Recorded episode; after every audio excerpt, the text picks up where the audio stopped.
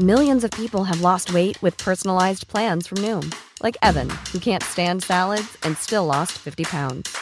Salads, generally, for most people, are the easy button, right? For me, that wasn't an option.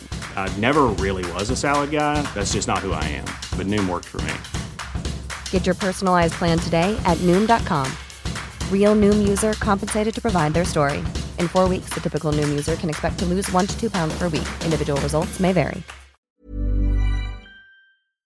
La Oficina de Defensoría de los Derechos de la Infancia AC divulgó el informe Es un secreto la explotación sexual infantil en las escuelas. Margarita Grisbach es directora de la Oficina de Defensoría de los Derechos de la Infancia. Margarita, buenos días, gracias por tomar la llamada. Hola, buenos días. Eh, Margarita, ¿qué, qué nos, qué, nos qué, qué, secreto nos revela este informe? Mira, el, el informe documenta trabajo que empezamos en el 2008. Nosotros somos una organización litigante. Eh, del 2008 empezamos a litigar casos de violencia sexual en escuelas, en las que se observaban patrones sumamente inusuales. Nos llamaba la atención la cantidad de víctimas, hablamos en algunos casos 45 víctimas, treinta y tantas víctimas, de niños y niñas de entre 3 y 5 años de edad. Pero también era notable la cantidad de agresores. Hablamos de escuelas en donde hay hasta 11 agresores que van desde la directora atravesando varios maestros y personal de intendencia. Es llamativo que los niños narran eh, la presencia de múltiples agresores, no solo es la aparente coincidencia de estos individuos en el mismo plantel, sino que actúan de manera conjunta, es decir, simultánea durante las agresiones.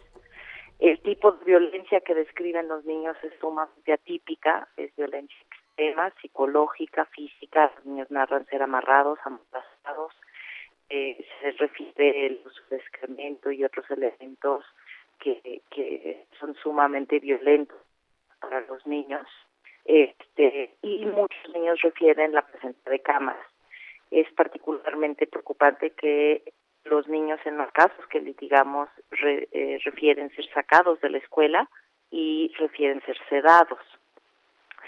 Eh, a través de las exigencias por la investigación de lo que estaba sucediendo en colaboración con Interpol y Security en México, nos ayudan a establecer contacto con una serie de casos documentados en Israel, en donde se documentan casos en contra de cientos de niños y niñas en escuelas ortodoxas y los patrones son idénticos. Esto nos lleva a preguntarnos si el fenómeno de este patrón delictivo será de mayor significado y representación en nuestro país. Y hacemos una investigación con pura información pública, hemerográfica, recomendaciones de comisiones de derechos humanos y acceso, y acceso a la información, peticiones de información directamente de instituciones públicas. Y lo que obtenemos con esta bastante superficial investigación es que detectamos casos registrados en siete estados de la República, 18 escuelas preescolares públicas y privadas que reportan los mismos patrones.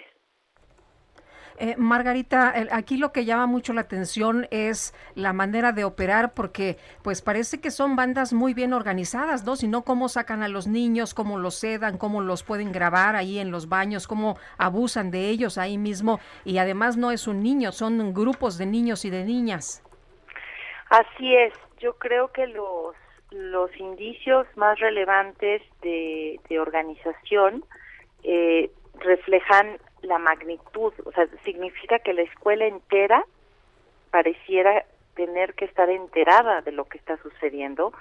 Es notable que en algunos casos los niños refieren maestros buenos, maestros que los consuelan, maestros que los limpian, este pareciera referirse a que existen en una misma escuela diferentes tipos de participación, maestros directamente involucrados en las agresiones, o personas que están este, coercionadas dentro del mismo plantel.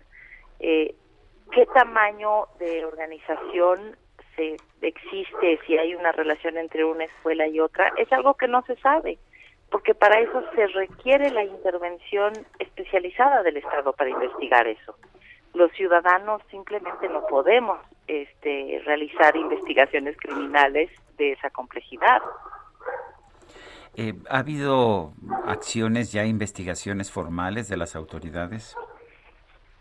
Se han presentado denuncias eh, de, los casos que nosotros litigamos, pues cada uno de los casos hemos eh, pedido que la Fiscalía investigue más allá de la escuela misma que no solo investigue lo que sucedió dentro del plantel, sino que explique cómo coinciden los, los individuos dentro de la misma escuela, que ve relación o no relación con otro tipo de casos es similar, colaboración con Interpol, etcétera, y hemos tenido éxito.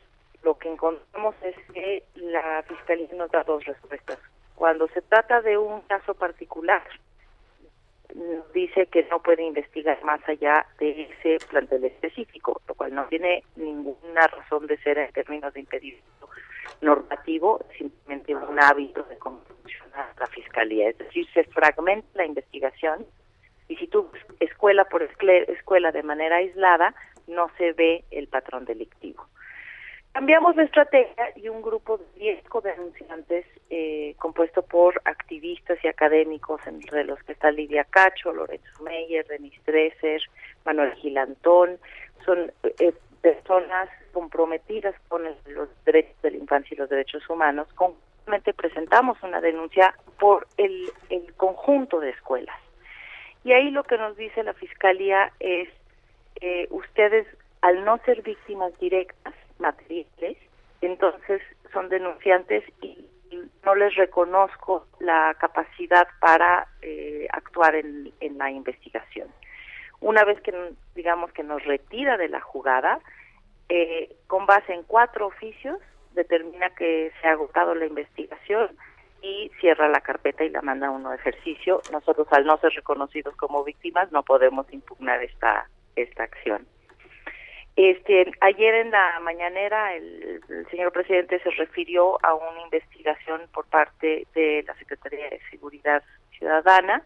Eh, sería muy interesante conocer esa información, pero sobre todo preocupante que esa información no se incorpora a las carpetas de investigación de la Fiscalía. La Fiscalía es el único órgano facultado para llevar estos casos a, una, a un juicio este, para esclarecer lo que está sucediendo y entonces pareciera que diferentes órganos están investigando de manera desarticulada. Este, esa información, si de existir, no obra en ninguna de las carpetas de investigación que, que se han presentado en la Fiscalía General. Margarita Grisbach, eh, directora de la Oficina de Defensoría de los Derechos de la Infancia, gracias por esta conversación.